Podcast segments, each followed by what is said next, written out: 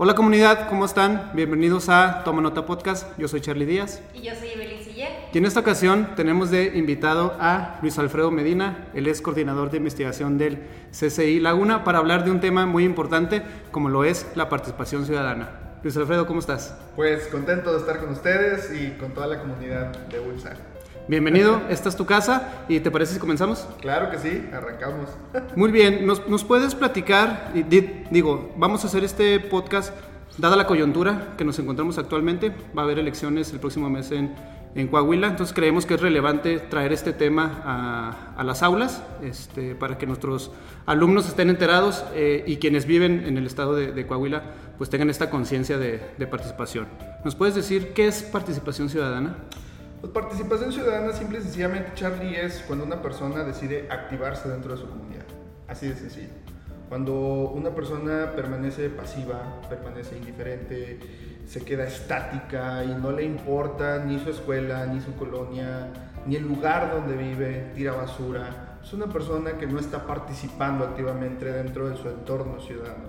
Cuando es activa, es decir, cuando está haciendo brigadas para ayudar a niños que no saben leer y escribir, cuando hace brigadas a lo mejor para sembrar árboles, cuando simplemente recoge un papel que tiró una persona que no lo hizo de manera a lo mejor consciente, eso es participación ciudadana. Muy bien, va, más allá de, un sentido como mucho más, más grande, es decir, de, involucrarme, no sé, a lo mejor en, en, asociaciones, en instituciones, sino en el día a día, ¿no? en actuar activamente pensando en que con mis acciones puedo aportar de alguna manera a, a la sociedad. Definitivamente, porque muchas veces se, encierra, ¿no? Que, ay, eres, eres participativo cuando estás en un partido político, estás en una asociación civil. Bueno, de una u otra manera estás haciendo ahí participación cívica electoral y eso es válido, también es una participación ciudadana, pero debemos de quitarnos esa idea de que solamente aquellos que están en la política, solamente aquellos que traen una este, playera color rojo, color guinda, color azul, participan. Todos participamos y si nos atrevemos, yo creo que la ciudadanía puede ser más activa en ese sentido. Sí, justamente siempre pensando en pro, no únicamente como ya lo dices en esta ciudad, sino también hasta justo desde nuestra colonia, empezar con lo más cercano que tenemos y justamente hablas de personas activas que participen, que trabajen, que fomenten. Además de preguntarte por qué es tan importante que las personas tengan esta participación activa, ¿cómo podemos invitarlos a que efectivamente puedan hacerlo?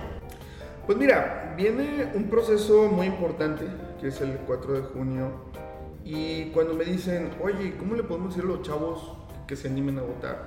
Pues muy sencillo, dile que esa persona que va a quedar como gobernador va a ser la persona que va a estar al frente de la toma de decisiones que van a impactar en tu vida. A ver, ¿cómo que toma decisiones? Sí, el día de mañana que tú tengas prisa para llegar a tu trabajo, porque ahorita eres estudiante, ahorita eso no te preocupa, si llegas tarde, bueno, pides un justificante, pero cuando seas un trabajador y llegues tarde porque hay demasiado tráfico, ese gobernador debe tomar la decisión de construir o no un puente o un distribuidor vial ese gobernador debe de construir, para, por así decirlo, una ciudad mejor, un estado mejor, eh, donde haya transporte público digno, ¿no? donde tú puedas tener un salario digno y no, pues, enfrentarse a una realidad tan triste como la que está enfrentando ahora mucha, mucha de nuestra juventud, que está pues ganando 8.500, 10.000 pesos al mes y dices, bueno, ¿qué, impacto tiene lo que vaya a tomar yo como decisión del 4 de junio? Pues ahí tiene un impacto en tu sueldo, en tu movilidad, en, el futuro que tú quieras eh, tener cuando seas trabajador. Exacto, creo que es importante dimensionar el impacto de, del voto y no creer que únicamente con, con realizar la acción de, ir a las urnas y, y elegir a algún candidato, con eso es suficiente, sino justamente hacer esta conciencia de, dar seguimiento a aquellas labores por las que estoy emitiendo un voto para poder seguir eh, en la misma dinámica ¿no? de participación ciudadana y estar exigiendo precisamente a, quienes elegimos. Hablando en, términos de Coahuila, metiéndonos ya más en, temas numéricos, ¿nos podrías decir eh, porcentajes de, participación ciudadana en cuanto al voto en, el estado de Coahuila. ¿Cómo, está Coahuila en, números? Pues mira, así para que se den una idea general de, la importancia que tiene el voto de los ciudadanos, hay 2.355.000 coahuilenses que el día 4 de junio van a poder tomar la decisión, número uno, de quién es su gobernador, y número dos, de quién los va a representar en el Congreso local, que es muy importante porque la mayoría de la gente no conoce quiénes son sus representantes.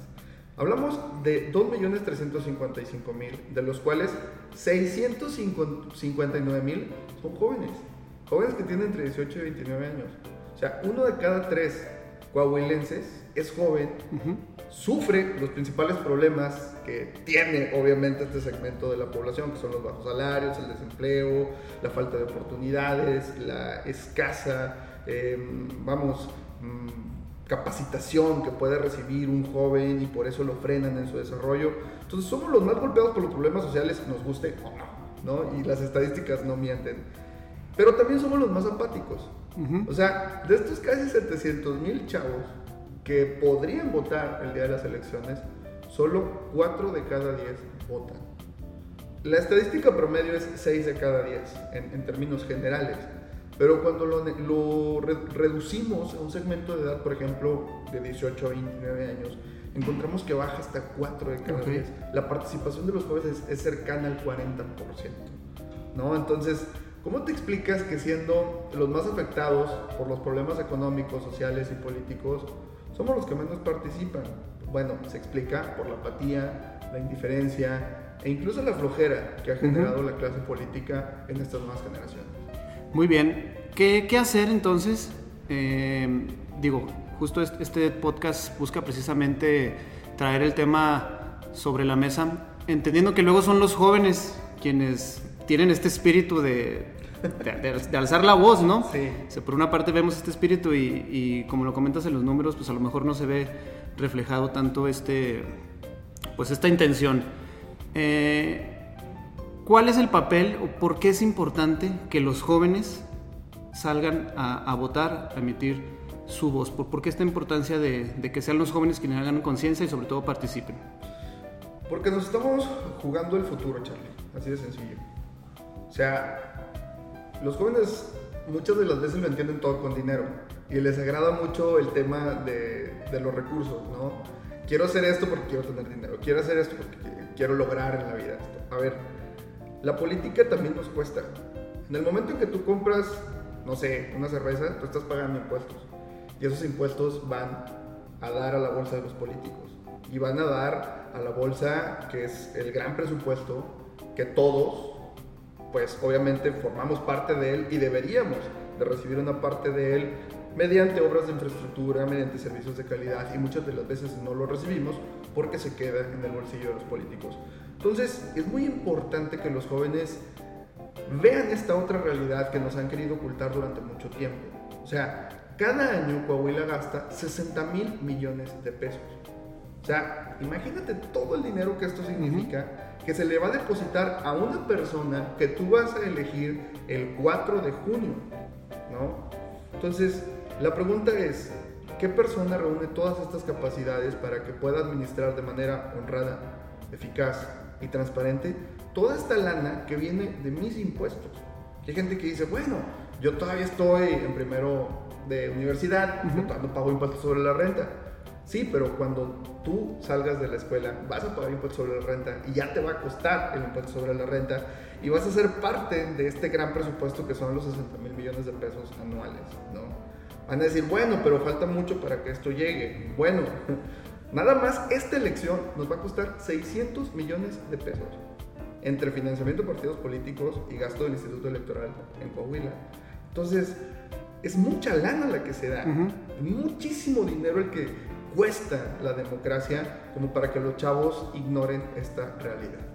Sí, justamente hablamos sobre hacer conciencia, igual también nosotros hablando desde la escuela, siendo maestros, explicarles cómo es este proceso, que tienen que ir a votar y poder elegir, justo como ya tú dices, porque probablemente ven el futuro muy lejano, pero la realidad es que una elección, o sea, está a la vuelta de la esquina. Tienen que saber qué es lo que van a elegir justamente para su futuro. Ahorita, como tú como lo mencionas, son estudiantes, pero el día de mañana van a estar de este otro lado trabajando y ahora sí, ellos van a ser quienes les van a estar diciendo a los más jóvenes, vengan, voten, porque las cosas probablemente nos gustan o no nos gustan. ¿Queremos que se queden igual o queremos un cambio? Así es. Y justamente ya nos mencionas que pues este 4 de junio tenemos elecciones. Platícanos un poquito sobre cuáles son estos puestos que se renuevan. Mira, se renueva obviamente la gobernatura, que es el poder ejecutivo en el estado de Coahuila, una duración de seis años. Ahora sí que es el mandamás de este presupuesto Sí. de 60 mil millones de, de pesos anuales. Y vienen los que son el contrapeso de este mandamás, de este poder ejecutivo, por así decirlo, presupuestario. La principal función del gobernador es asignar los recursos, eh, evaluar el trabajo del el sector educativo, del sector de salud, del sector de seguridad. Es una chamba muy pesada y por eso debe ser una persona muy capaz. Pero en nuestra democracia hay una división de poderes, bendita división de poderes, ¿no? Que no nos permite que una sola persona concentre toda esa fuerza política y pueda quitar o poner a su antojo.